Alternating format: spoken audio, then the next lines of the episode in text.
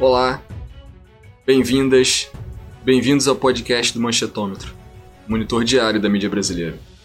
Compartilhamento em massa de histórias falsas, teorias da conspiração em geral, crença em tratamento precoce contra a Covid-19.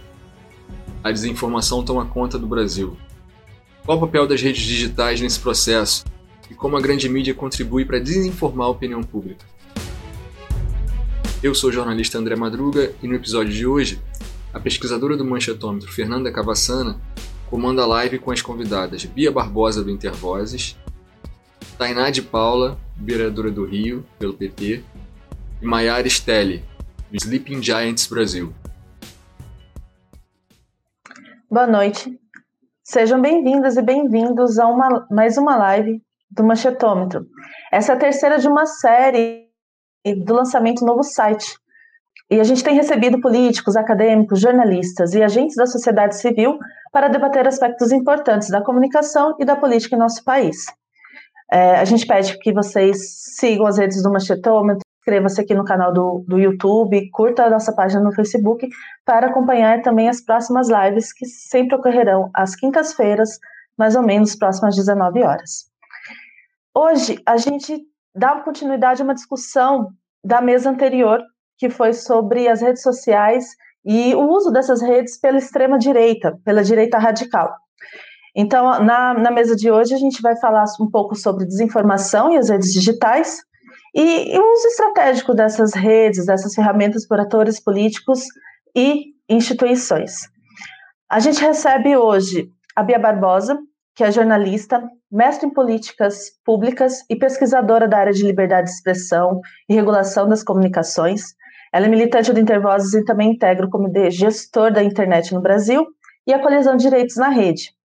Também recebemos a Mayara Stelli, que é estudante de Direito da UEPG, cofundadora do Sleep Giants Brasil, e a Taina de Paula, que é vereadora pela, na cidade do Rio de Janeiro. Ela é arquiteta e mestre pelos Institutos de Pesquisa em Planejamento Urbano e Regional no Rio de Janeiro também. Então sejam bem-vindos, os nossas convidadas de hoje. Eu vou falar um pouquinho mais do, do site da live antes de apresentar a nossa primeira pergunta para vocês, e depois vocês também fiquem à vontade para complementar essa mini bio que eu falei um pouquinho do currículo de vocês, ok? Aproveitamos para destacar que o nosso site, Manchetômetro, é, ele foi reformulado para vocês acessarem e acompanharem o que a gente tem produzido lá sobre o monitoramento da mídia brasileira www.manchetômetro.com.br e também para conhecer a nossa página na benfeitoria.com.br manchetômetro, onde você pode ver um histórico, um pouco mais sobre o nosso projeto, conhecer né, o manchetômetro e também contribuir com o nosso financiamento coletivo. Então, hoje, assim como as outras lives, a gente abre com uma pergunta para as nossas convidadas, Esperamos as respostas delas, os comentários delas, e eu passo, enfim, que a gente tocar essa mesa, essa conversa, a gente também puxa algumas perguntas e comentários que foram feitos pela nossa audiência no chat.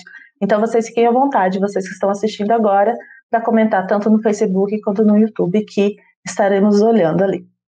Bom, vou começar então com uma pergunta mais geral, e daí a gente vai combinando como responder, tudo bem? Primeiro, é, como o nosso tema hoje é desinformação, dia da mentira, né? Estamos falando sobre desinformação e as redes digitais. A gente destaca, né, que hoje o uso que é feito dessas redes digitais marca uma, uma fase pós-web, né, de descentralização da produção de conteúdo. E passado um período de otimismo pela liberdade que, pela possibilidade de pluralidade, garantias da liberdade de expressão que a gente tinha, né, em relação a essas redes, Hoje a gente tem uma, uma realidade, uma experiência mais realista né, e negativa e da forma como essas redes têm sido utilizadas para a circulação de conteúdos, inclusive em relação à concentração e as estratégicas né, da produção de conteúdos nessas redes. Então, nesse sentido, eu acho que a gente pode começar. É, eu gostaria de começar pedindo que vocês comentassem um pouco como vocês têm analisado a desinformação no Brasil, o que tem sido feito em relação a ela e também, né, vinculando ao tema nosso aqui, qual seria o papel da mídia, da mídia tradicional nesse sentido, nesse tema? A gente pode começar primeiro essa primeira pergunta com a Bia, e daí depois a gente passa para os nossos outros convidados, ok? Por favor, Bia. Oi, Fernanda, obrigada. Bom, boa noite a todos, todas, todos. Estou muito feliz de estar aqui. Queria agradecer é, Fernanda e João Feres também por esse convite para fazer esse debate com vocês. Parabenizar o novo site do Manchetômetro. Eu sou leitora, seguidora das redes sociais do Manchetômetro e acho que vocês desempenham um papel super importante é, de monitoramento dos meios de comunicação da chamada mídia tradicional é, e o quanto que isso influencia na política macro do nosso país e, e, mais recentemente o Manchetômetro passa a monitorar também as redes sociais, as postagens no Facebook, no, na, nas grandes plataformas digitais, e isso nos ajuda a, entender muito, inclusive, como que essa dinâmica da desinformação circula é, também entre plataformas, né? Antes de falar um pouquinho sobre o papel da, da mídia tradicional no enfrentamento desse fenômeno, eu acho que é importante a gente pontuar a dificuldade que a gente tem de, de enfrentar uma agenda de desinformação no país, entendendo a complexidade desse fenômeno. Ele passa pela estrutura e pela arquitetura, pela forma como as plataformas é, digitais são organizadas, pelo, é, pela forma como os algoritmos dessas, dessas grandes empresas roda o tipo de conteúdo, que tipo de conteúdo que tem mais alcance, que viraliza, que não viraliza. É, ele passa é, desde desafios que a gente tem históricos do ponto de vista da formação política e educacional da nossa população, é, no sentido de é, ter acesso a uma diversidade de fontes de informação, é, ter condições de fazer interpretações críticas em relação aos conteúdos que acessam. Ele passa pelo contexto político macro, que acho que vocês debateram muito bem na, na live sobre o uso dessa, das redes sociais pela extrema-direita, é, que faz com que é, essas vozes ganhem um, um, alcance bastante significativo nas plataformas digitais e na conjuntura política, e ele passa é, pela forma também como as nossas instituições reagem ou não a esse fenômeno de desinformação. E falo das nossas instituições é, porque entendo, e essa é uma perspectiva de vários pesquisadores, que as práticas, as campanhas, a indústria da desinformação é uma indústria que ameaça democracias, né? que ameaça que ameaça sociedades democráticas, que ameaça é, sociedades é, e, e, sociedades e suas instituições. E aí acho que é importante, antes da gente olhar para como a mídia reage a isso, olhar para como outras instituições também têm reagido, né? Falo, por exemplo, do judiciário, que, na minha perspectiva, é, tem uma resposta muito lenta, para não dizer quase inexistente, diante da massividade do fenômeno da desinformação que circula no nosso país. Falo do Congresso Nacional, do Poder Legislativo, que está, de alguma maneira, tentando é, encontrar algum tipo de resposta para essa questão, provocado muito mais porque os próprios parlamentares são alvos de desinformação do que é, por uma preocupação genuína em relação aos riscos para a nossa democracia, né? É, mas o Congresso Nacional tem discutido algumas medidas de enfrentamento à desinformação e, a meu ver, pelo menos a que ganhou mais tração no ano passado, que foi o PL 2630, foi uma medida ainda, na minha perspectiva, é bastante preocupante e limitadora do ponto de vista desse enfrentamento mais macro que precisa que precisa ser feito. E aí, chegando à, à questão que dialoga mais com, com a agenda de trabalho do manchetômetro, que é o papel dos meios de comunicação nesse processo, eu acho que a gente precisa fazer uma primeira observação no sentido de entender que o fenômeno desinformativo não nasce nas redes sociais, não nasce na internet. A desinformação está aí desde sempre, é, a botaria está aí desde sempre, só que agora isso ganha uma outra roupagem, isso ganha uma celeridade do ponto de vista da sua disseminação, isso ganha uma capilaridade muito maior, mas são históricos os casos de desinformação inclusive praticados pela chamada mídia tradicional, por rádios, por jornais, é, pela televisão.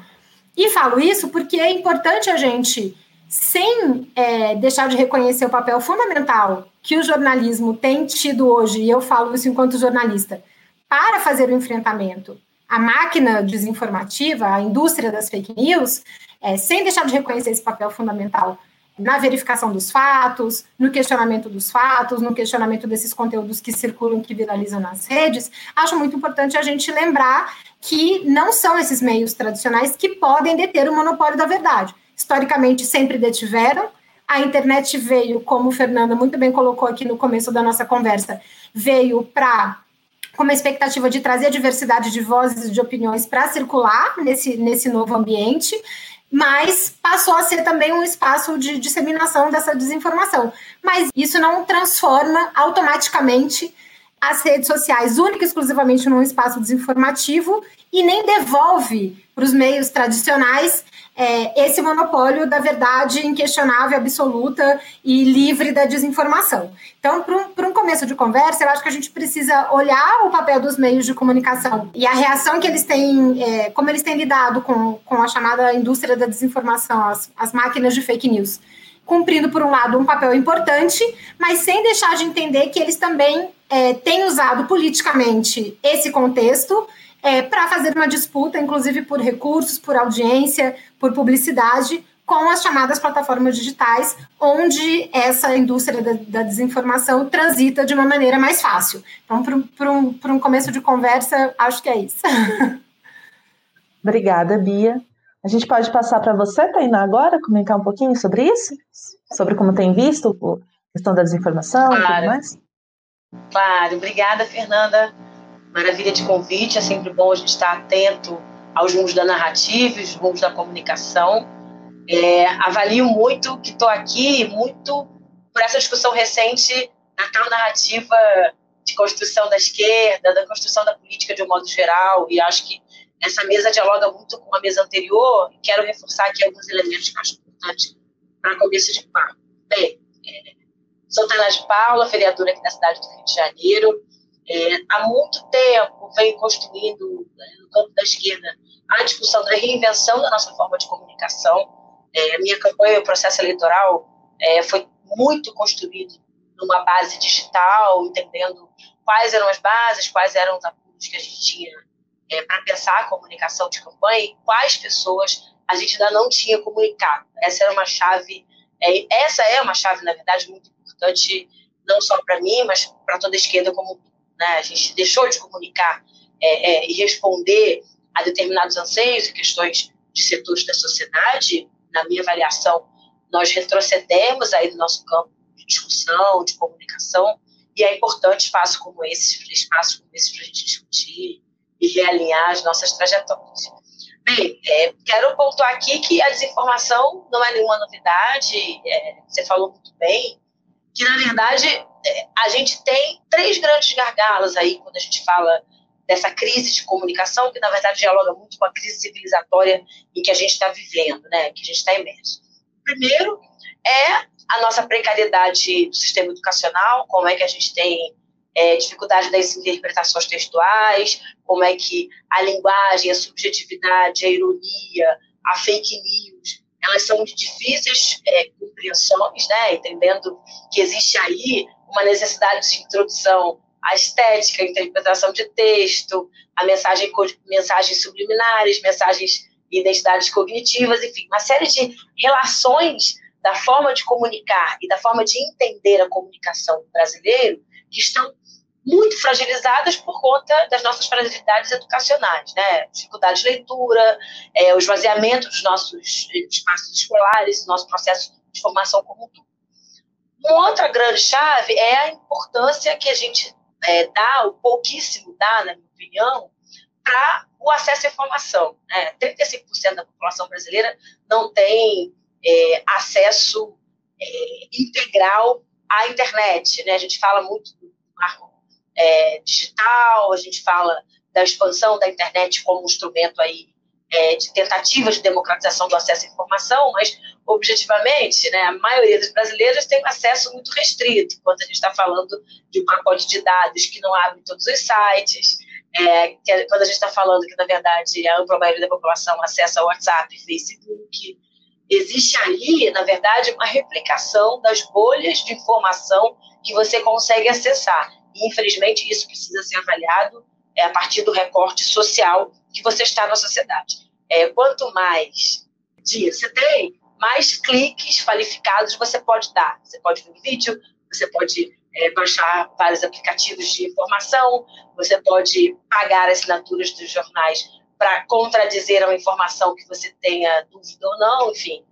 É, acessar informação positiva ou qualificada é, custa dinheiro, e esse dinheiro, no momento de crise, no momento de retirada de direitos, está cada vez mais escasso. Numa terceira chave, é importante que a gente reflita é, os últimos anos no Brasil como é, um, um momento de discussão do campo hegemônico de ideias e de perspectiva social. Na minha opinião, existe um projeto em curso é de ultra neoliberalização, que é individualização extrema, as pessoas têm muita dificuldade de acessar espaços de divisão de ideias, de associações. O associativismo é uma coisa que está quase datada, né?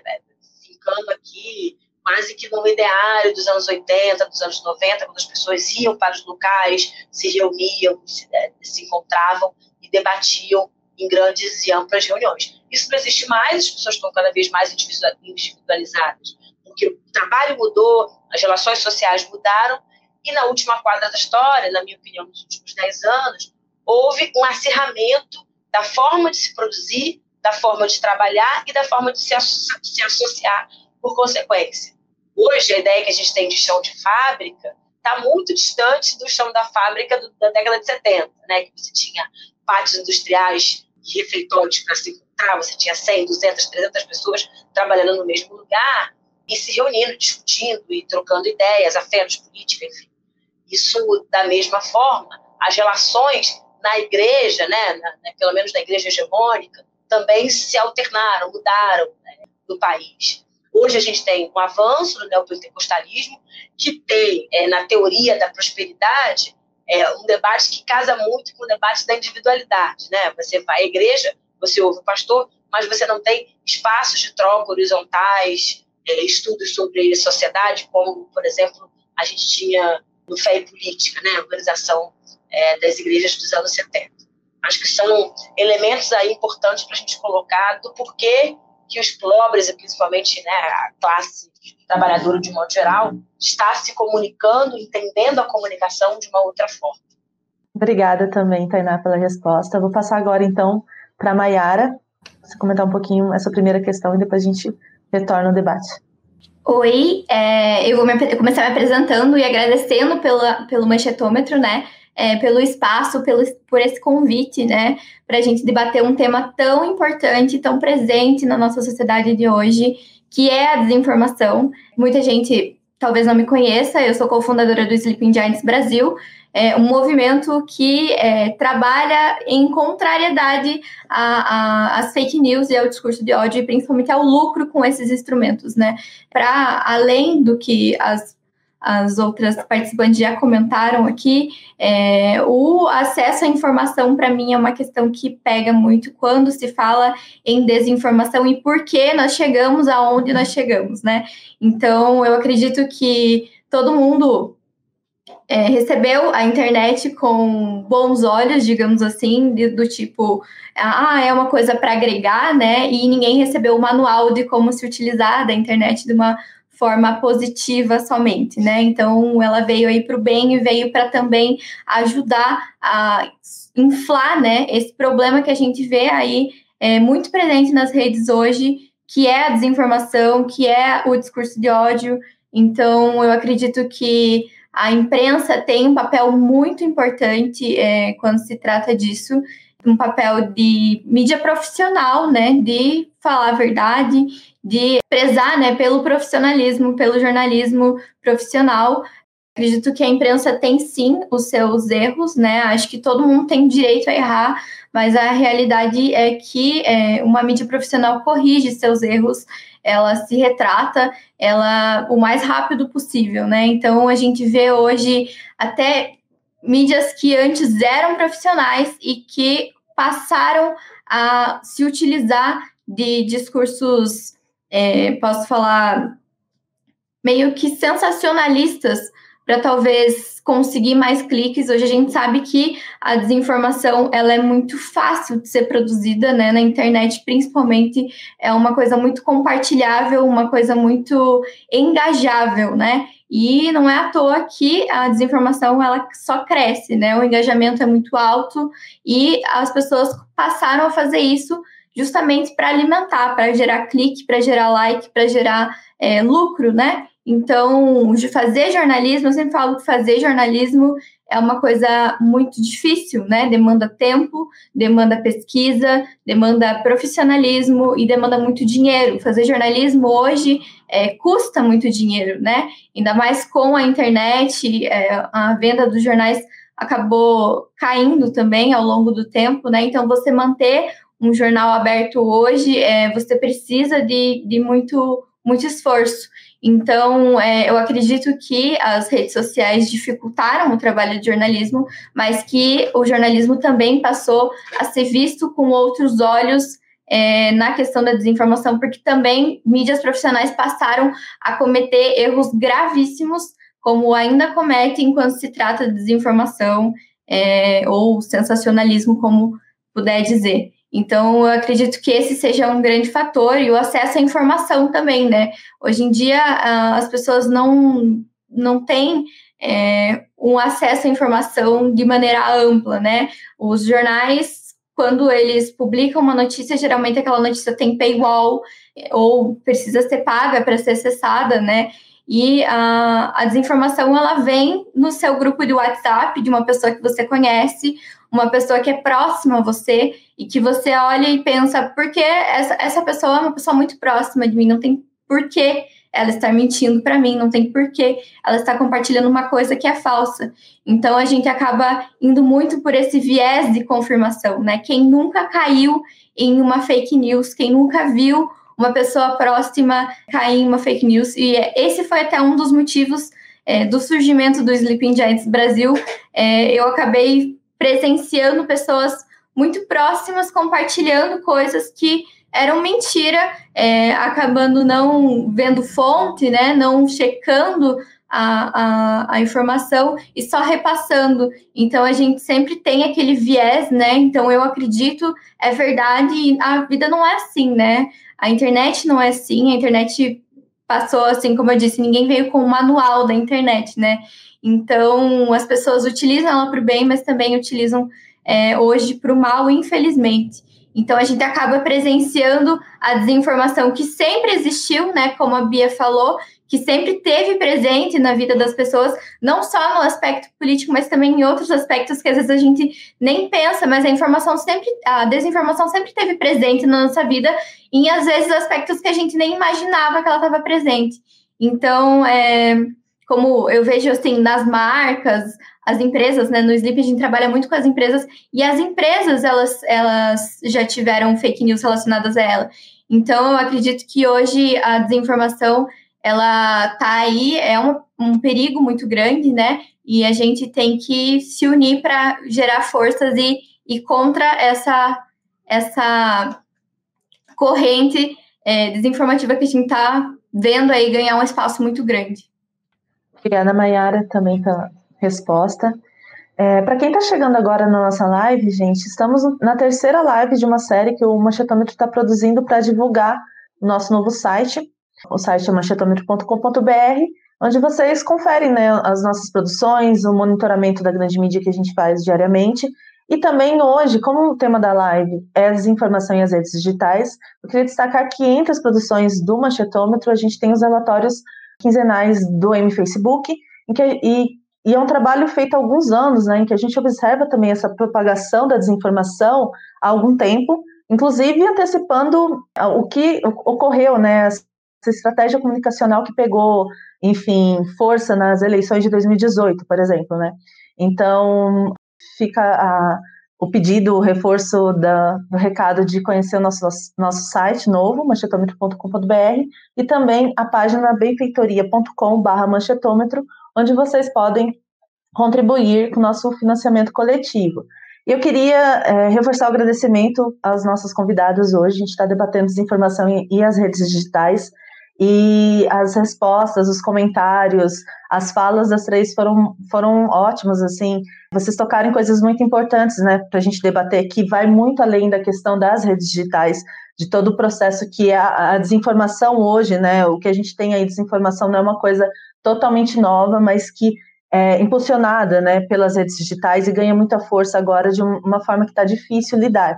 Mas eu, eu vou pegar agora o gancho um pouco com a fala finalzinho da fala da Mayara, na verdade, ali no meio, ela, ela trata um pouco também dessa questão da imprensa, né? A gente, a gente trata da imprensa no, no machetômetro, e eu queria agora passar para a segunda questão, para que vocês também pudessem comentar como a, a mídia brasileira contribui com esse processo de desinformação contemporânea de, de diferentes formas, né? Quando a gente está falando de desinformação, a gente também está tratando do acesso a informações ou histórias inverídicas, né? Às vezes de determinados enquadramentos que são ressaltados, alinhados geralmente a certos interesses, interesses geralmente econômicos também, que eu acho que pega um pouco também do que a gente está discutindo aqui, apareceu em cada uma de suas falas.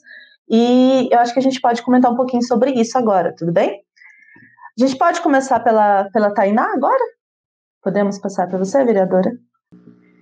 Claro, Fernanda. Quando você pontua os interesses econômicos e a comunicação, é, é, sem dúvida alguma, acho que nos últimos cinco anos, pelo menos, não quero nem fazer um recorte muito grande, mas e eu quero falar aqui que, por exemplo, os, think, os tais think tanks, né, de, de construção, de, de, produção de conteúdo, é, principalmente da extrema-direita aqui no Brasil, se a gente pegar os primeiros passos do Vem Pra Rua, os primeiros passos do MPL, as pessoas jurídicas dessas think tanks é, são datam de 2011, 2012, né? Se a gente for parar para pensar que até a gente chegar numa Joyce Hasselman, uh, no Mamãe Falei, com 13, 14, 17, 20 milhões de seguidores é, pelas redes deles todas, é, houve aí um grande investimento de quase uma década, às vezes até mais de uma década, para crescer e formular justamente essa massa crítica conservadora, né, que está muito sólida no Brasil. Alguns analistas imaginavam que o bolsonarismo e o próprio Bolsonaro é, não seriam capazes de formular um pensamento extremamente conservador, né? A gente tinha uma extrema direita, sim, é importante falar que nós tínhamos, mas de fato ela nunca figurou como algo do tamanho que se tornou, tamanhos também em diferentes instrumentos políticos, né? A gente tem ativistas, a gente tem lideranças parlamentares, a gente tem movimentos sociais, enfim, tem um tecido social da ultradireita que formulou e construiu e de certa forma né, é, perpetua a manutenção do, do improvável. Né? Acho que a pandemia ela é o retrato claro de como a desinformação e a intoxicação de muita informação equivocada, né? O efeito, inclusive, eu não gosto de usar termos em inglês, a gente precisa, até no campo da nossa academia, da nossa universidade, construir mais epistemologias sobre isso, mas se a gente pega a tática né, que os comunicadores chamam de fire holes, né?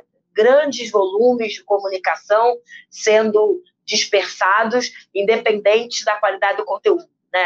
Aí a gente tem fake news claras que foram ventiladas e que foram consolidando a massa crítica recente de opinião do país. É uma madeira de piroca, é, o Jesus travesti, kit gay, o filho do Lula, dono da Friboi, é, obviamente a Lava Jato bebeu muito é, dessa construção, né?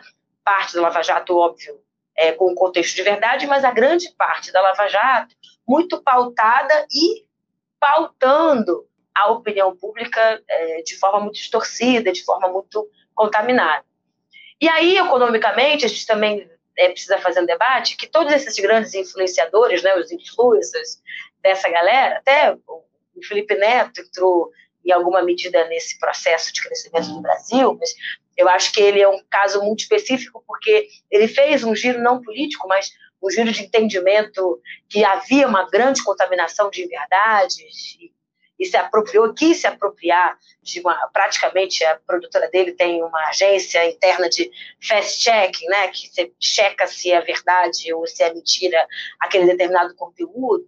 Infelizmente, temos vários influenciadores que surgiram ao longo desse, desses últimos anos monetizando suas redes sociais. Se a gente pega é, o YouTube, por exemplo, do Gabriel Monteiro, meu companheiro de, de Câmara de Vereadores, ele ganha é, milhares de reais é, dia, né? milhares de reais mês, é, monetizando, vendendo produtos, incluindo uma lógica que é quanto maior for o meu instrumento de ódio, quanto maior for a minha potência comunicacional, mais eu consigo monetizar e reverter em recurso financeiro essa máquina de ódio para mim. Eu acho que a gente precisa avançar muito nos marcos é, regulatórios da comunicação virtual, É, a monetização da fake news é uma coisa que precisa ser decretada como possível de, de, de acontecer e a gente precisa regular melhor os nossos diversos instrumentos. Né? A gente tem muito entendimento é, do que acontece no Facebook, do que acontece nos sites, do que acontece no YouTube, mas, por exemplo, o WhatsApp e, te, e Telegram, a gente tem é, pouquíssima incidência ou não faz a menor ideia do tipo de comunicação, do tipo de linguagem e acesso que as pessoas estão tendo. Acho que são elementos importantes para a gente desdobrar. Olha, fui exata aqui no, no, no nosso cronograma. É, vou passar para a Mayara agora, então? Pode ser, Mayara? Então, tá bom. Pode. É, pegando o gancho, né, da lucratividade com a desinformação, é o que a gente trabalha diariamente no Sleeping Giants, né, é o quanto as pessoas lucram e fazem da desinformação, do discurso de ódio, instrumentos para é, obter seu, seu ganha-pão, digamos assim, né. Hoje, as fake news, elas engajam muito, como eu já mencionei na resposta anterior, né, você fazer uma fake news é muito fácil, você sair inventando mentiras e influenciando pessoas que não têm acesso à informação ou que não checam suas fontes para que repassem aquilo. A fake news ela é muito engajável. Você vê uma notícia falsa e você sente a necessidade de compartilhar para o máximo de pessoas possíveis porque você se sente o detentor da verdade, digamos assim, né? As pessoas, elas têm, têm, essa necessidade de passar a informação para frente, e principalmente se ela é uma informação muito curiosa, muito interessante, muito absurda. As fake news geralmente têm esse, esse viés, digamos assim, e por isso elas engajam tão bem. E isso dá muito, muita, muita lucratividade, né? Isso tem, dá muito acesso aos sites, dá muito é, view nos vídeos. E além, para além disso, há também os algoritmos do, das plataformas, né? Que ainda contribuem com a distribuição desse, daquele determinado conteúdo para pessoas já interessadas ou que já mostraram algum, algum engajamento com aquele determinado conteúdo.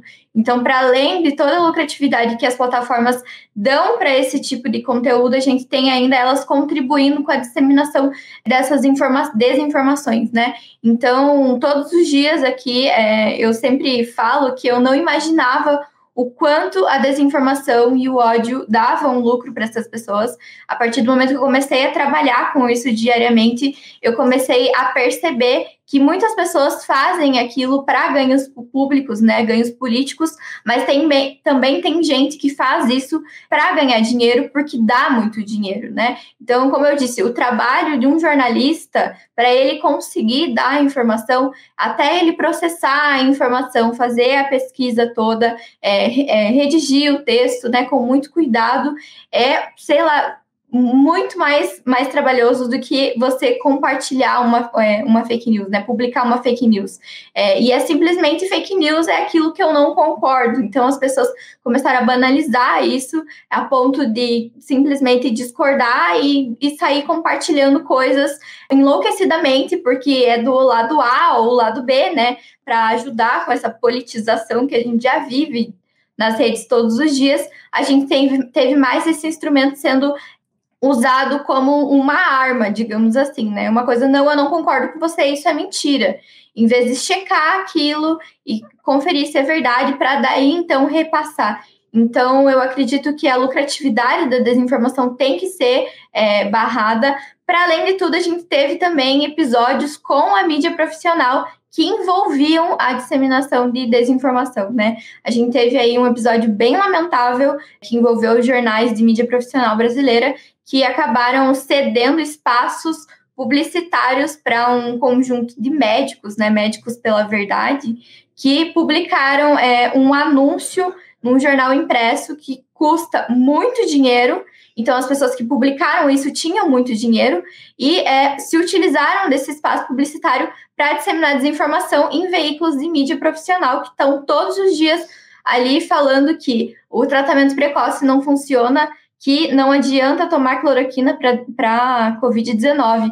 Então, esse episódio foi muito lamentável, e aí vai em contrapartida, né? Porque a mídia profissional tem a responsabilidade de passar informações verídicas, e sim, verídicas, corrigi-las o mais rápido possível, né? Quando detectasse, é, detectar essa inverdade, e ao mesmo tempo é, sendo compradas, digamos assim, né? Porque quem tem é, aquele dinheiro para comprar aquele espaço publicitário pode fazer daquele espaço o que bem entender, né? Então a gente viu isso acontecer há poucos pouco tempo atrás, né? E para mim foi lamentável assim ver a mídia profissional disseminando desinformação, porque é isso que estava acontecendo ali, né? E pior, sendo paga para fazer isso. Então a gente percebe que as pessoas que disseminam desinformação têm sim muito dinheiro, porque aquilo é, é rende muito dinheiro, né? Então hoje a gente está numa, numa guerra aí com a, a, a lucratividade que isso traz e como parar isso, né? Como, como interromper o lucro com isso, né? Como diminuir o acesso à desinformação. Então, essa é uma questão que nem eu que trabalho com o lucro, com isso, consigo responder, né? Porque se você tem um, um determinado é, instrumento e aquele instrumento ele é declinado, né, para desinformação, falar, ah, eu não quero mais que você publique é, e lucre com, com esses vídeos na minha plataforma. Eles escolhem outra plataforma e fazem a mesma coisa com aquela outra plataforma. Então, é muito difícil você ter uma resposta que consiga resolver isso, mas uma coisa eu sei: o lucro com a desinformação é muito grande hoje no Brasil. Obrigada, Mayara, também pra, pela resposta. De fato, esse, esse episódio né, desse, desse anúncio publicitário vai bem como exemplo daquilo que a gente fala, assim, é, jornalismo eu quero defender, mas vocês também não ajudam, né? Às vezes é muito difícil para a gente fazer essa bandeira, porque quando tá o anúncio pago ali, né, cai por terra todo o discurso, inclusive neste momento de pandemia, em relação à desinformação, né, sobre a, a, a Covid de modo geral. Vou passar então agora para a Bia, falar um pouquinho também da mídia tradicional. Então, acho que foi ótimo a Mayara terminar com esse exemplo, porque eu acho que é, ele aponta para um, uma defasagem que a gente tem hoje, é, tanto nos meios de comunicação tradicional quanto no ambiente digital. Temos historicamente essa defasagem no, nos meios de comunicação tradicionais e passamos a ter mais recentemente no ambiente digital. Estou falando de regulação aqui, né? E todas as vezes que a gente fala de regulação, a gente precisa reafirmar de antemão que nem todos os mecanismos de regulação são cerceadores de liberdade de expressão. Todos os países democráticos regulam, principalmente as concessões de rádio e televisão, é, e tem regras para o funcionamento da imprensa, regras democráticas, justamente para favorecer a diversidade e a pluralidade. E na nossa avaliação, é, essa concentração histórica de que, que, que construiu um quadro de ausência de diversidade e de pluralidade nos meios de comunicação no Brasil contribuiu muito é, para a chamada crise na credibilidade do jornalismo tradicional, que fez com que muita gente passasse a acreditar muito mais nas informações que circulavam da internet do que, do que na chamada imprensa tradicional.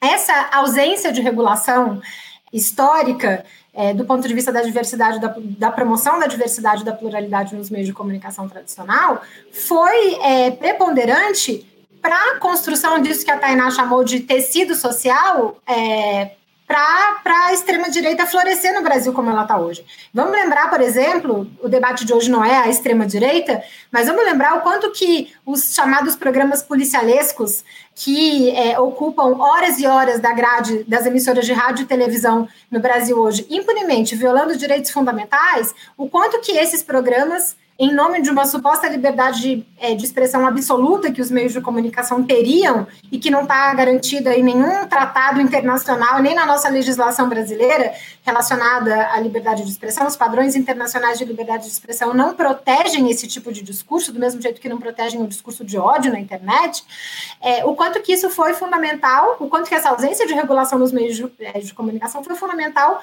para a Constituição é, e para a chegada ao poder do grupo que hoje o Palácio do Planalto.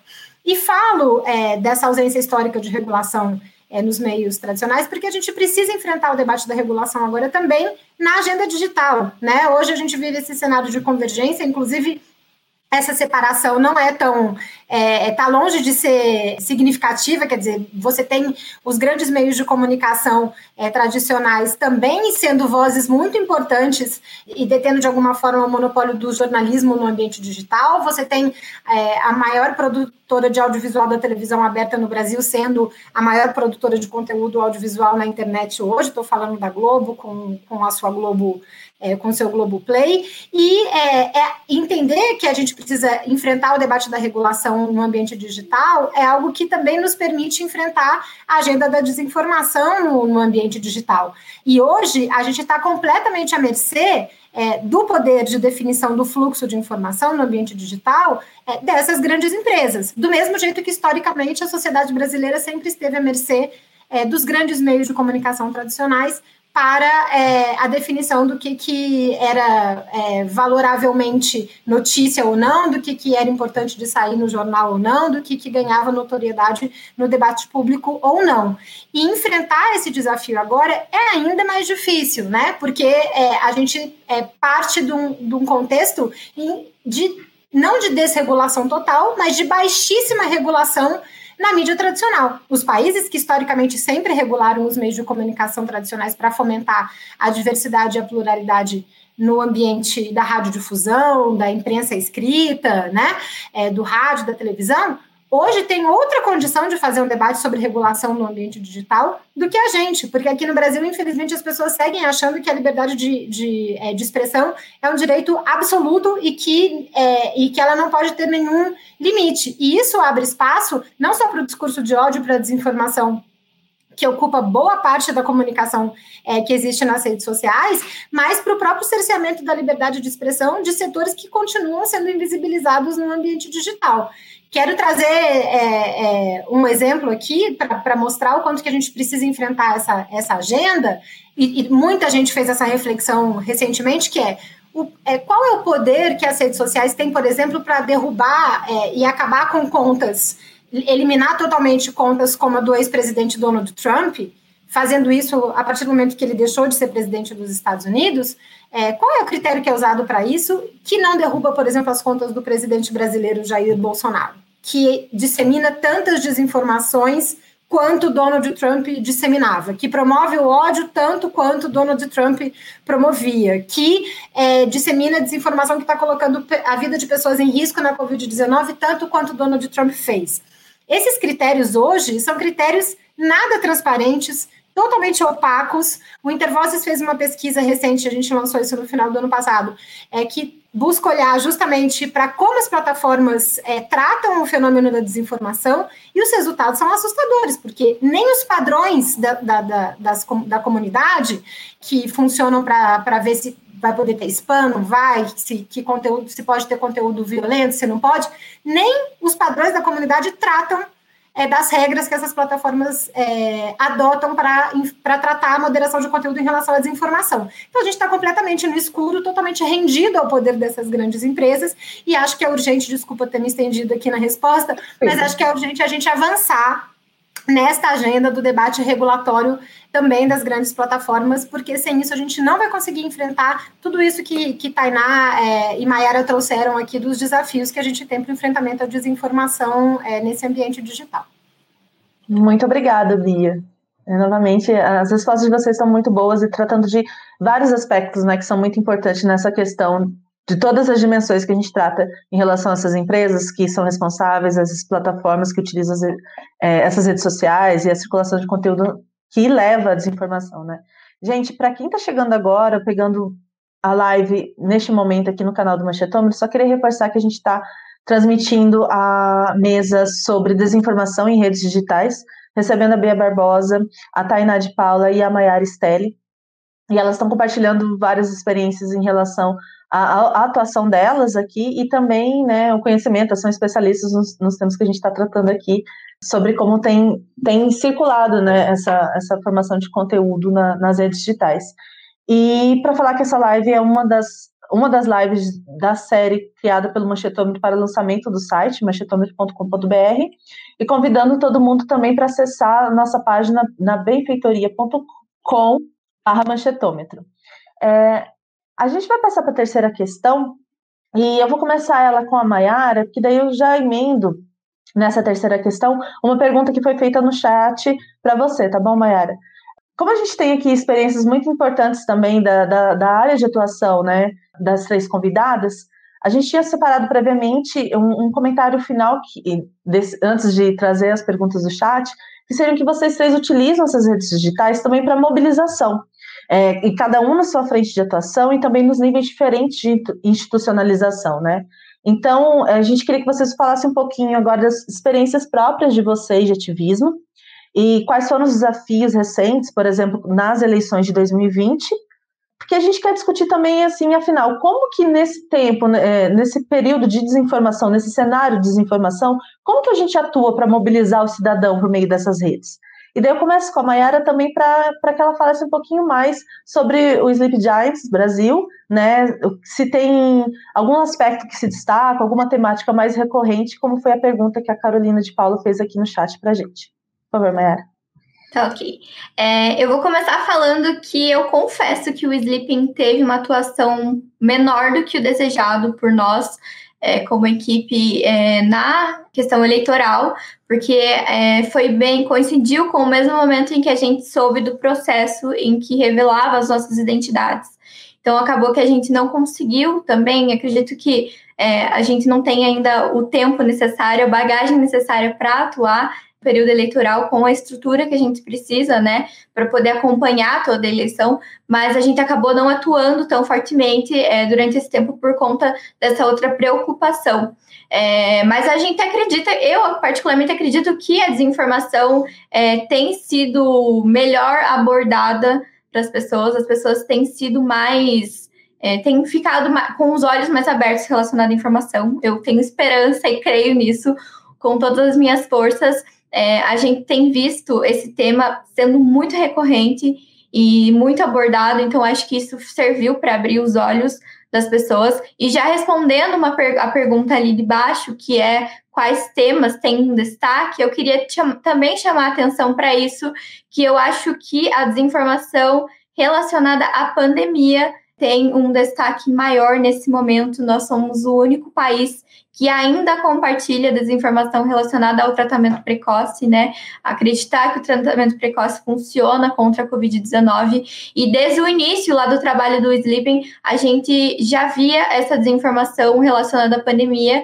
É, e eu acho que, assim, sendo muito sincero, eu acredito que essa questão da pandemia serviu para mais pessoas abrirem os olhos em questões relacionadas à desinformação porque a, a, desinformação até agora ela sempre foi é, uma maneira de piroca, coisas que não influenciavam diretamente no dia a dia das pessoas, né? E aí, quando você começa a ver pessoas que você acredita falando, ah, a pandemia não existe, é, podem sair de casa, lockdown não funciona, não usem máscaras, e você acredita nisso, o resultado é muito rápido, né? Então, você começa a ver pessoas próximas de você pegando a Covid-19, adoecendo, é, tendo que ficar na UTI, internadas, que até falecendo por conta é, da Covid, da pandemia, né? Então, você vê e presencia aquela fake news sendo real, digamos assim, né? Então você percebe que é, aquela pessoa que estava falando que a fake news não existe, que a pandemia não existe e que é, não é para usar máscara, é, ela estava mentindo, porque você presenciou um familiar morrendo ali por, porque não acreditou nisso. Então, não acreditou na pandemia. Então, eu acho que serviu para pessoas também abrirem os olhos é, é, sobre no que acreditar nesse momento, né? Então, acho que isso foi um aspecto positivo e o Sleeping sempre focou nisso. A gente teve ali o primeiro site em que a gente fez a campanha de desmonetização, que foi o Jornal da Cidade Online, ele foi escolhido é, naquele momento justamente porque, além do alcance, né, ele tinha 40 milhões de acessos. Além disso, ele era a página com maior engajamento no Facebook em notícias relacionadas ao coronavírus. Então, ele ganhava da Globo, do G1, é, do Estadão, da Folha, de veículos de mídia profissional que tinham muitos acessos, mas ele conseguia ganhar. Então, a gente notou desde o início que essa era uma preocupação muito grande que a gente tinha, afinal, as fake news relacionadas à, à, à pandemia afetam a saúde das pessoas, né? Colocam em risco vidas. Então, para nós, isso é muito importante. É, então, a gente aborda sempre esse tema, sempre que a gente pode, né? E ainda, além do mais, essa, nessa questão do tratamento precoce, que está sendo tão recorrente, é, a gente tem visto, né? Sendo compartilhado um milhão de vezes por dia essa coisa do tratamento precoce, e acredito que está na hora de dar um basta nisso logo. Eu espero que, que isso, isso tenha menos força a partir de agora, né? E sobre a mobilização digital é o jeito que o Sleeping trabalha, né? O, o que a gente conseguiu até agora foi graças a essa mobilização que a gente tem nas redes. Então, a gente tem 640 mil é, consumidores, né? Que unidos é, junto ao Sleeping Giants alertam as marcas é, sobre monetizar conteúdos desinformativos e conteúdos odiosos. A gente teve já é, mais de 740 empresas que já se comprometeram a retirar os seus anúncios e não contribuir mais com a desinformação nas redes. E isso já resultou num prejuízo de cerca. A gente atualizou o cálculo agora e a gente calcula mais ou menos. Tem coisas que a gente não consegue calcular, infelizmente, esse, esse cálculo é aproximado. Cerca de 5,5 milhões de reais foram retirados é, do que estava indo para o discurso de ódio para as fake news, é, graças à atuação do Sleeping Giants. Então, a mobilização, e tudo isso graças à mobilização, né? Mobilização nas redes, ela é responsável por esse trabalho que a gente faz e desempenha hoje. Sem ela, acho que o Sleeping Giants não conseguiria é, ter feito nada disso, né? Tudo é graças aos seguidores e às pessoas que participam. Então, já aproveito aqui para deixar meu obrigado caso alguém esteja assistindo e todos os dias está ali acompanhando o trabalho do Sleeping Giants. É, esse trabalho, na verdade, ele é de todas essas pessoas que todos os dias estão junto com a gente, se mobilizando, né, e comprando a briga contra a desinformação e o discurso de ódio que a gente vê nas redes hoje. Muito obrigada, Nayara. É, posso passar agora para a Tainá de Paula falar um pouquinho? É, a gente já ouviu agora um pouco né, do, do Sleep Giants, que é totalmente voltado para essa mobilização, mas creio também que a vereadora tem algumas experiências para compartilhar na atuação que ela tem ali na Câmara e, enfim, das eleições também, como que é essa, essa mobilização pelas redes, né? Claro. É, Fernanda, é, Bia e Mayara, a gente fez, é, não só no 2020, né, mas ao longo dos últimos anos, a gente fez o acompanhamento das últimas pesquisas Quali, né, as pesquisas de opinião, que a maioria dos partidos políticos é, é, é usam, se utilizam, para entender duas chaves importantes. Né? Qual é o comportamento do eleitor nosso, o que, que é o nosso eleitor, né? o que, que é a figura que é notoriamente de esquerda, fala, é, entende o que essa pessoa está entendendo de mundo, qual é a cosmovisão de mundo dessa, dessa pessoa. E a gente também se esforçou em entender sobre aquele eleitor que a gente não tem. É, o que o eleitor do Bolsonaro, o que a, a figura, né? que em algum determinado momento votou no Lula, ou votou é, no PT, ou votou em algum partido de esquerda, e não votou nos últimos, é, nas últimas duas eleições, né? falando muito de 2018 e 2020 o que a gente percebeu? Né? E acho que foi um pouco o retrato do que aconteceu no período eleitoral, no processo doloroso, traumático para alguns de 2018. A gente perdeu, na verdade, por 10 milhões de votos. Né? Acho que a diferença é, é, é pragmática, né? falando entre Haddad e Bolsonaro, estava ali entre os 10 milhões de votos e em dois estados que são, na minha opinião, ainda os dois estados que a gente disputa né, e polariza a opinião, que é Rio de Janeiro não queria estar aqui, mas estou, né, no meio dessa guerra cultural do século XXI, em Minas Gerais. Nesses dois estados, é, tem um perfil que a gente precisa entender e se apropriar, inclusive, da forma que ele se comunica e que ele consome comunicação. E aí eu estou falando da juventude, principalmente daquele jovem sem trabalho e sem estudo, entre os 16 e os 29 anos, que é essa juventude bolsonarista, né, uma grande novidade aí na cena nacional, no tecido social, as mulheres, principalmente as mulheres economicamente ativas, adultas, na faixa de 29 a 45, e os adultos de centro, né, os indecisos, normalmente aqueles que estão inseridos em espaços ou é, é, é ligados às Forças Armadas ou ligados a setores da igreja. Esses tipos de voto, eles têm uma determinada classe social, eles estão na faixa de 0 a 3, né, no máximo 5 salários mínimos.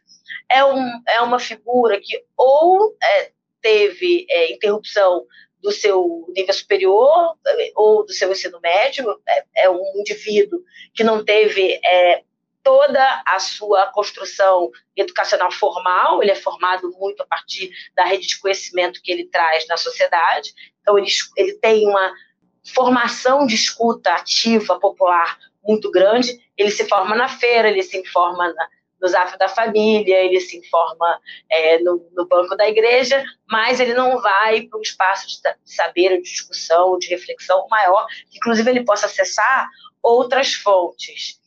Nesse sentido, o que está claro? Entender quais os instrumentos de comunicação, e aí a gente se esforçou muito para ter uma boa rede de WhatsApp e uma boa interação e engajamento de Facebook. A gente tem diversas penetrações, assim, a gente chega a ter, em 2020, mais de mil entradas ativas em grupos de Facebook, de bairro, de igreja, de mulheres, é, segmentando mesmo esses públicos e segmentando o nosso conteúdo. Aí a gente fez um giro que foi entender.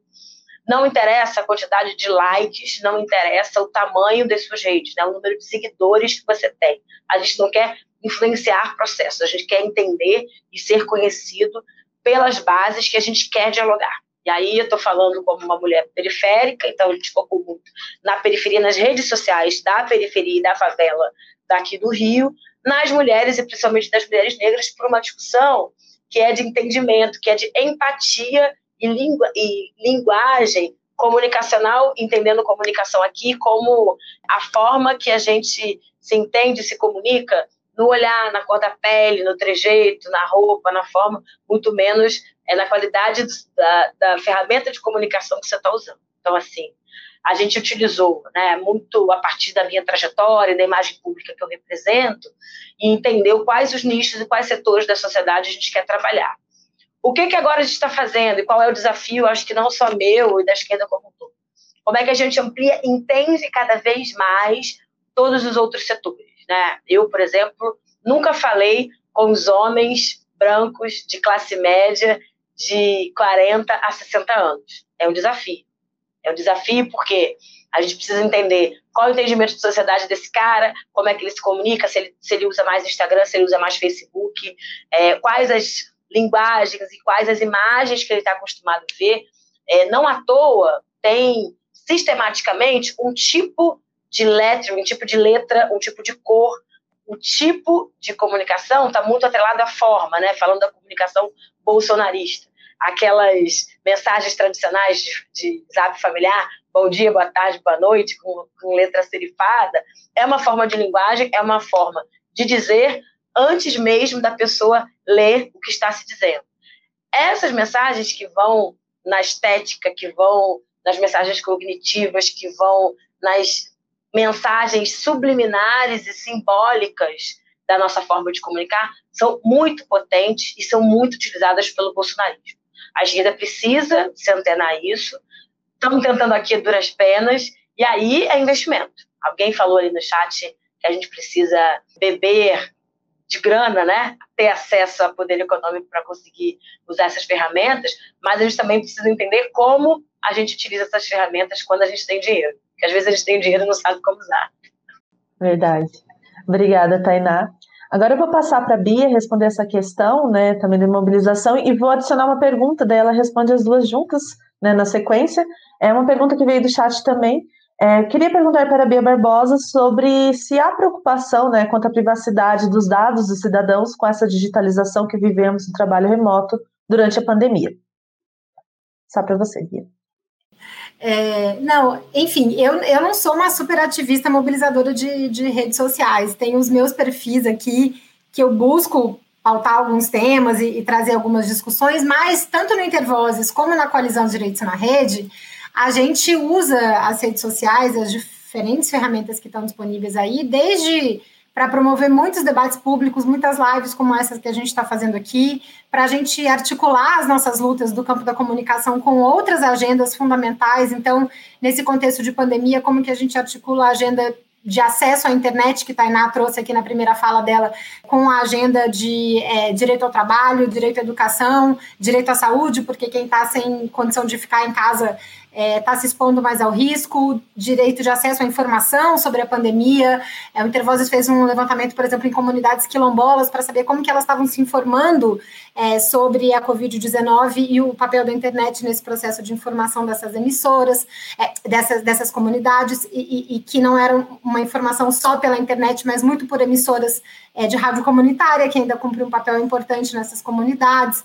É, a gente usa as redes sociais para pressionar os tomadores de decisão e os parlamentares é, diante de questões que estão para ser votadas, políticas públicas que estão sendo construídas e que a gente quer pressionar para garantir sempre mais direitos para os cidadãos e cidadãs nessas políticas. E no processo eleitoral, que foi a pergunta inicial que a Fernanda trouxe, a gente produziu uma série de recomendações é, que tinham a ver com o enfrentamento à desinformação, que tinham a ver com o enfrentamento à violência política nas eleições, que vem muito associada aos processos de desinformação e ao uso de dados é, pessoais no processo eleitoral, não só para os tribunais eleitorais, mas para os partidos políticos, para os eleitores e principalmente para as candidaturas é, de grupos é, minorizados, né? Que na verdade não são minorias, mas são minorizados na nossa sociedade, então de mulheres, da comunidade LGBTQI, da população negra.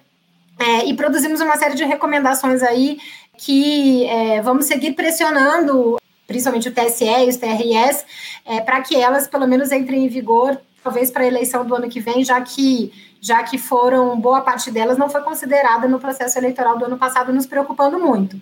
E fazendo gancho com a pergunta do Eduardo, uma parte significativa da nossa preocupação era justamente como que os dados é, pessoais é, dos usuários de internet são usados nesse processo. Primeiro é importante a gente lembrar que parte significativa da efetividade da desinformação é, que chega para as pessoas tem a ver com direcionamento de conteúdo baseado é, na coleta e no tratamento massivo e indiscriminado de dados pessoais. A gente tem hoje em vigor no Brasil, depois de muita luta da sociedade civil, uma lei geral de proteção de dados pessoais que foi aprovada em 2018, mas entrou em vigor só no final do ano passado, é, e ainda está tendo seu processo de regulamentação acontecendo pela Autoridade Nacional de Proteção de Dados, que nos protege em várias medidas desse tratamento, dessa coleta indiscriminada, desse tratamento massivo. Mas ele continua acontecendo e as plataformas digitais são das empresas que mais coletam e que mais tratam e que mais usam esses nossos dados para terem lucro, né?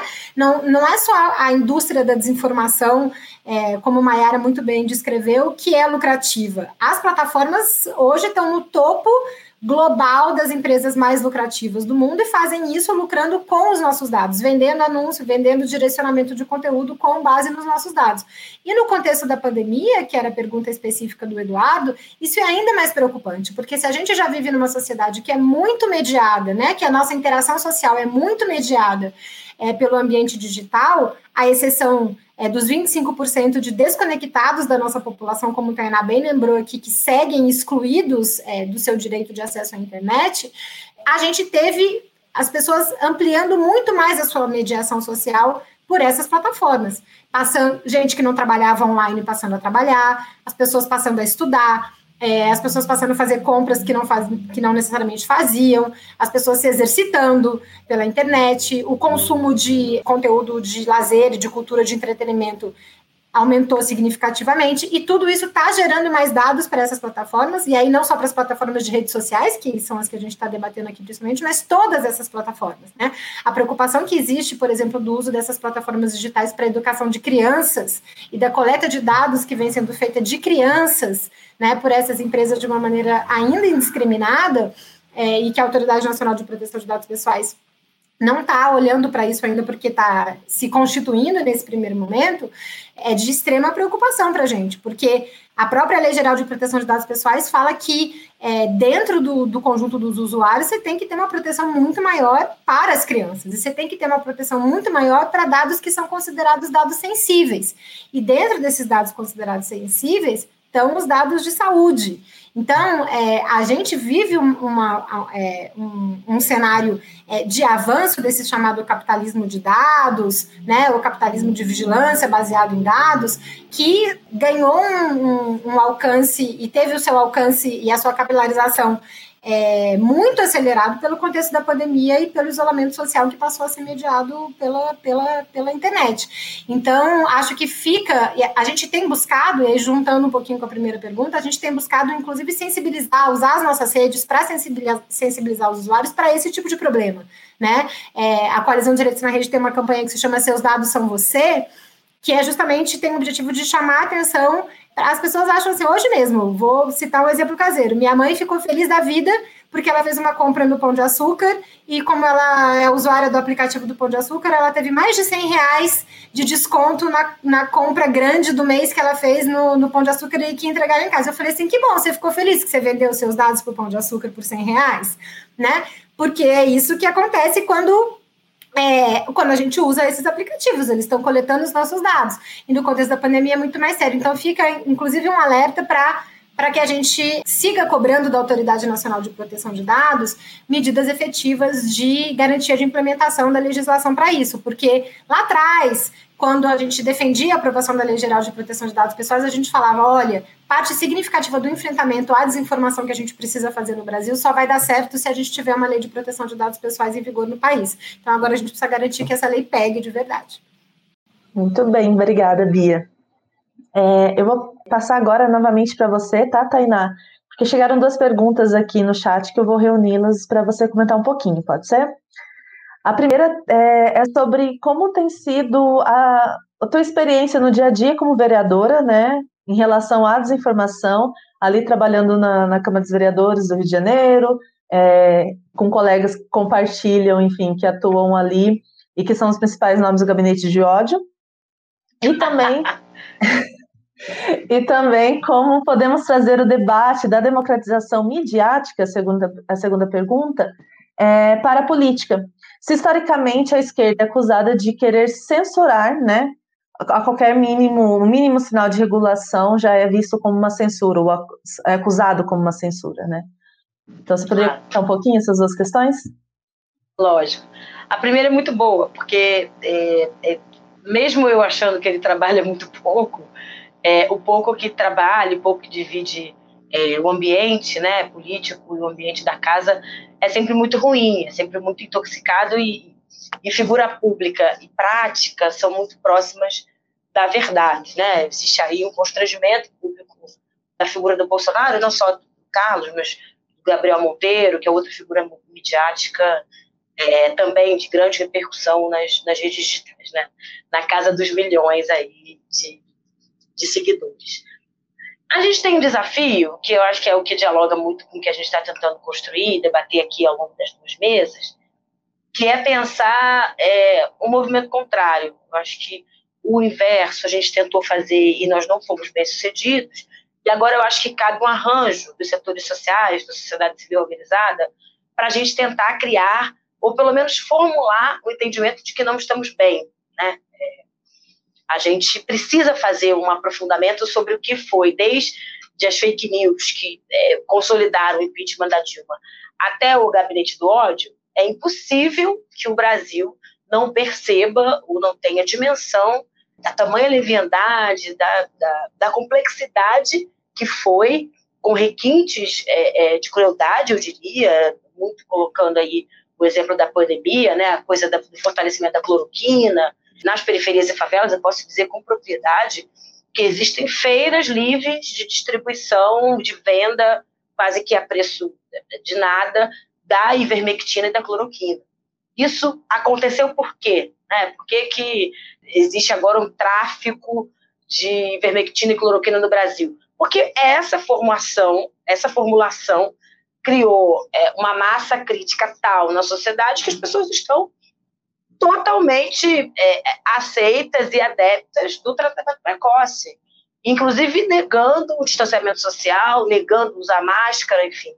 Existe aí um problema sério que chegou num, num limite crítico tal que, na minha opinião, é, à medida que o, o governo federal amplia a sua incompetência e não compra vacina, nós não vamos sofrer apenas essa última grande onda do vírus, mas teremos outras ondas virais de alta complexidade, com mais óbitos, para além dessa, infelizmente, para além da que tivemos em, em março, né? se alastrando aí pelo menos dentro do próximo semestre, sem dúvida alguma.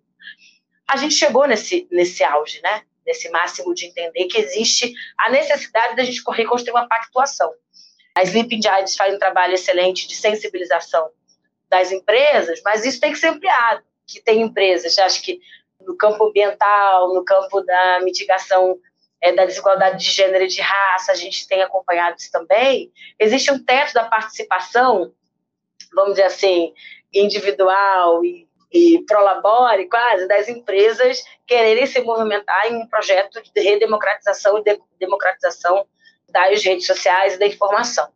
Esse processo precisa ser articulado por nós, articulado pela sociedade civil, e nós precisamos fazer um marco legal nacional repactuando todos os setores, seja mídia hegemônica, seja mídia alternativa. Não tem outra saída que não regular. É, não acho que o neoliberalismo, da forma que a, a desinformação, do tamanho que a desinformação chegou, que exista outro caminho dentro da sociedade para a gente reverter a tragédia que está posta. Né? A gente precisa proibir, a gente precisa é, criminalizar é, a pessoa que diz que cloroquina é, faz bem à saúde, que pode sim acabar com o Covid-19. Isso é crime, e isso precisa figurar aí na responsabilização civil criminal é, dos atores, dos promotores e dos reprodutores desse discurso, porque deixou de ser discurso de ódio, passou a ser discurso de morte, passou a ser discurso de genocídio. Eu acho que esse limite é preciso ser observado e, e discutido né, entre nós. Obrigada novamente, Tainá. Eu vou estender essa questão, ela vem no chat é, direcionada para Tainá, mas eu acho que nossos convidados, a Bia e a Mayara, também podem comentar um pouquinho. Então, é, como vocês acham que podemos trazer o debate da democratização midiática para a política? Né? Posso começar com a Bia? Pode ser? Pode ser, eu estou nessa luta faz uns 20 anos. Se a Tainá nos ajudar a, a encontrar esse caminho, a gente vai avançar. Mas, enfim, a, acho que a gente está num contexto político muito, muito difícil, né? Nenhuma dúvida sobre a urgência dessa agenda, é, mas sabendo da dificuldade que a gente tem de implementá-la concretamente hoje, né? E aí, é sempre aquele debate que a gente fala o quanto que é, parte do que a gente está vivendo hoje é porque a gente não conseguiu desenvolver um marco regulatório democrático para os meios de comunicação, para a esfera pública midiática no Brasil, é, nos anos em que a gente teve a oportunidade de fazer isso, ao menos de iniciar essa discussão com o conjunto da, da população brasileira. E aí, um desafio que eu trago, recuperando o que eu falei na fala lá atrás sobre regulação, é que a gente precisa enfrentar a agenda de, é, da democratização da comunicação no Brasil hoje, olhando para esse cenário de convergência e entender esse processo de regulação do, da radiodifusão, das concessões públicas de rádio e TV, aliado com essa agenda de regulação das plataformas. Esse é um debate que está acontecendo no mundo é, a gente tem participado aqui é, na América Latina, é, impulsionado pelo Observacom, que é o Observatório Latino-Americano de Regulação e Convergência de Mídias, que é de uma, de uma iniciativa de propor diretrizes é, para a regulação dessas plataformas para garantir o exercício da liberdade de expressão dentro dos parâmetros internacionais de direitos humanos, dos parâmetros internacionais de proteção de liberdade de expressão, é, e para coibir abusos que são cometidos todos os dias, não só pelos usuários, mas também pelas plataformas que moderam esse conteúdo sem transparência, sem critérios, sem devido processo, sem com baixíssimas possibilidades de apelação em relação a isso enfrentar esse debate e, e, garantir que esse debate seja feito também a partir de uma, de uma perspectiva do sul global, porque em geral quem está discutindo isso é Estados Unidos, Europa, e, e a gente está tentando constituir aí uma articulação que envolve várias organizações latino-americanas para fazer essa discussão também levar essa discussão para a esfera global. A gente só vai enfrentar esse problema internacionalmente, porque estamos falando de grandes empresas globais, é, fazendo uma discussão a partir da perspectiva também da América Latina, da nossa realidade, das nossas desigualdades, é, dos cenários de concentração midiática históricos que não só o Brasil tem, mas que vários países aqui da nossa região têm.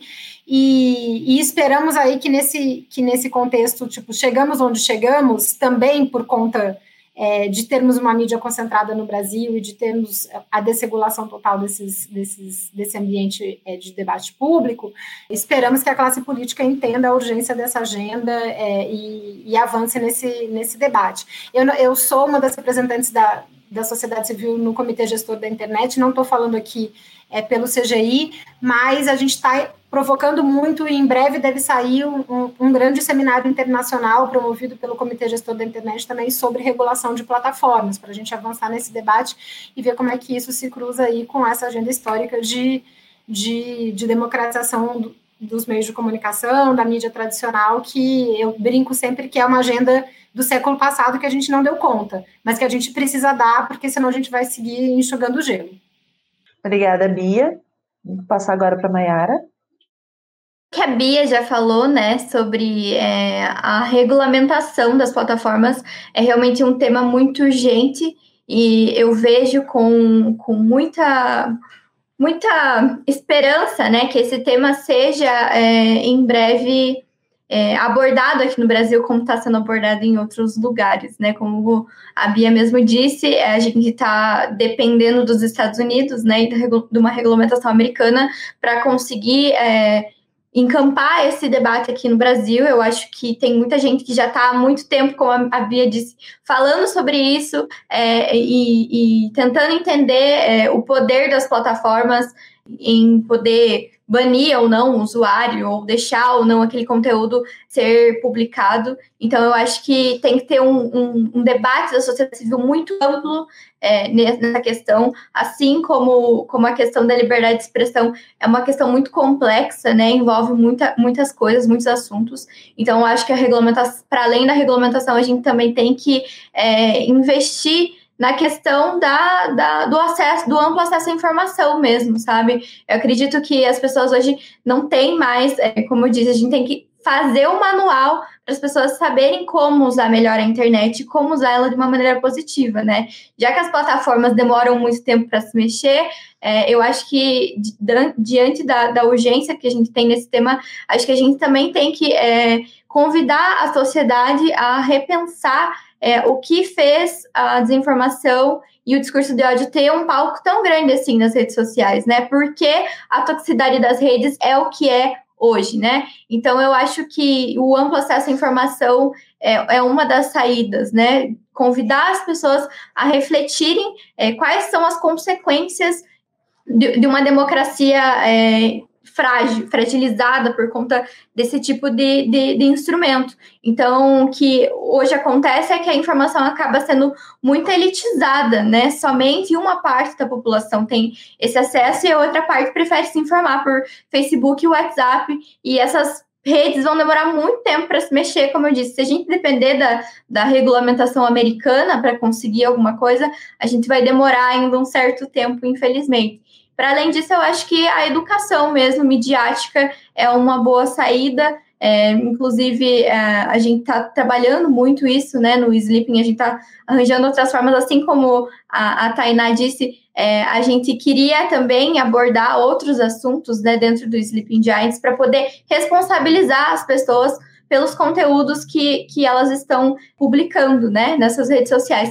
Então, acho que se a gente tivesse estrutura hoje, a gente com certeza teria um Sleeping Giants ambiental, um Sleeping Giants de, de causas é, raciais e debates de gênero, né? Então, acho que, que é um desejo nosso ter essa estrutura para poder atuar mais, mas um desejo maior ainda é que nem precise, nem dê tempo, né, da gente chegar nesse estágio de criar um Sleeping Giants para várias coisas e que essas coisas sejam regu regulamentadas antes mesmo da gente é, pensar em ter uma estrutura muito grande para conseguir abarcar vários assuntos. Acho que é uma questão, assim, muito complexa, né, difícil ter uma resposta para isso, mas eu apostaria no, na educação midiática no dia de hoje. Obrigada, Mayara. Gente, a gente está chegando ao fim dessa nossa terceira live aqui do Manchetômetro, pelo lançamento do nosso novo site. Eu queria agora só reforçar principalmente os agradecimentos às convidadas, as falas de vocês. Muito, um debate muito rico e muito importante aqui para gente. Deixa livre se vocês quiserem falar mais alguma coisa agora nos no último, últimos minutinhos, falar da rede de vocês, atuação de vocês, porque eu acho que dentro desse assunto que a gente está debatendo aqui agora também é muito importante quem está assistindo, conhecendo vocês, é é, vamos por ordem aqui, pode ser a Bia primeiro, a gente passa pelo que está na tela. Obrigada, viu, Bia? Agradecer demais a troca, o convite, é sempre um aprendizado. Tainá, sou admiradora do seu trabalho, força na Câmara. É, Maiara, parabéns pela iniciativa do Sleeping Giants. Muito bom estar aqui com vocês é, nessa troca. Fernanda e equipe do Manchetômetro, toda a equipe que está por trás aí da, da live contribuindo. Parabéns pela iniciativa de vocês. Deixar o convite para vocês acompanharem o trabalho da Coalizão Direitos na Rede e do Intervozes, a gente está em todas as redes sociais. O pessoal está subindo aí o, o, Twitter da Coalizão dos Direitos na Rede, o do Intervozes é arroba Intervozes, tem site, tem blog, estamos no Facebook também, estamos no Instagram e, e, seguimos aí nessa luta, nessa agenda que não, que não é simples, né? Convidar também vocês a conhecerem as publicações que tanto a Coalizão quanto o Intervozes têm feito na agenda da desinformação. A gente tem um hot site só sobre o projeto de lei que está sendo discutido no, no, Congresso Nacional de Enfrentamento às Fake News na, dentro do site da coalizão. O Intervozes, além da pesquisa que eu mencionei aqui, também lançou um livro que se chama é, Desinformação, Crise Política e Saídas Democráticas para as Fake News. Está tá disponível no site da editora Veneta, tem informação no nosso site também. E agradecer, essa conversa segue longe, porque essa luta ainda, infelizmente, ainda está longe de, de ser concluída, mas seguimos juntos nas trincheiras. Obrigada. Eu que agradeço, Bia, e reforço os agradecimentos pela equipe toda aqui por ter aceito participar aqui. Tainá? Agradecer, Fernanda, agradecendo a você, mas estendendo o agradecimento ao Manchetômetro, a iniciativa do IESP, importante instituição. Agradecer a presença aqui, a nossa roda digital virtual com Maiara, com Bia, muito bom ouvi-las. E falar que a gente está em todas as redes sociais, arroba Tainá de Paula RJ. A gente tem canais de comunicação e de interação muito positivos e dinâmicos em todas as nossas redes. Eu modero pessoalmente o Instagram, fica a dica, e a gente vai participando e discutindo as estratégias da política brasileira. Vamos embora. Ayara? a, a Machetômetro pelo convite, pelo espaço, é, por, pelas convidadas também, por debaterem aqui esse assunto tão, tão presente nas nossas vidas de hoje, né? É, então, agradeço a Bia, agradeço a Tainá, sou admiradora das duas, é, e vamos juntos aí para frente, né? Como a Bia disse, é, um, é uma coisa que infelizmente não vai se resolver tão cedo, mas a gente tá aí junto, né? E sem essa união, acho que a gente é, estaria mais perdido do que está, digamos assim, né? sem essa união a gente não consegue é, dar nenhum passo à frente. Então, deixo aqui meu obrigada e essa conversa ainda vai longe. Então é isso. Novamente, obrigada, gente. É, agradeço também a todo mundo que assistiu aqui, acompanhou a nossa terceira live. Reforçamos que uh, teremos outras, né? Sempre às quintas-feiras, aqui no canal do Manchetômetro. Então, pedimos para que sigam o Manchetômetro nas redes sociais, inscrevam-se no, no nosso canal e também conheçam o nosso novo site, manchetometro.com.br. Obrigada, gente. Até a próxima. É isso. Nesse episódio você ouviu a terceira de uma série de seis lives que marcam o lançamento do novo site do Manchetômetro. Para mais informação, acesse manchetômetro.com.br e siga as nossas redes sociais. Para você que reconhece que a democratização da mídia é fundamental para a democracia brasileira, considere apoiar a nossa campanha de financiamento coletivo. O link é benfeitoria.com barra manchetômetro. Obrigado e até o próximo episódio.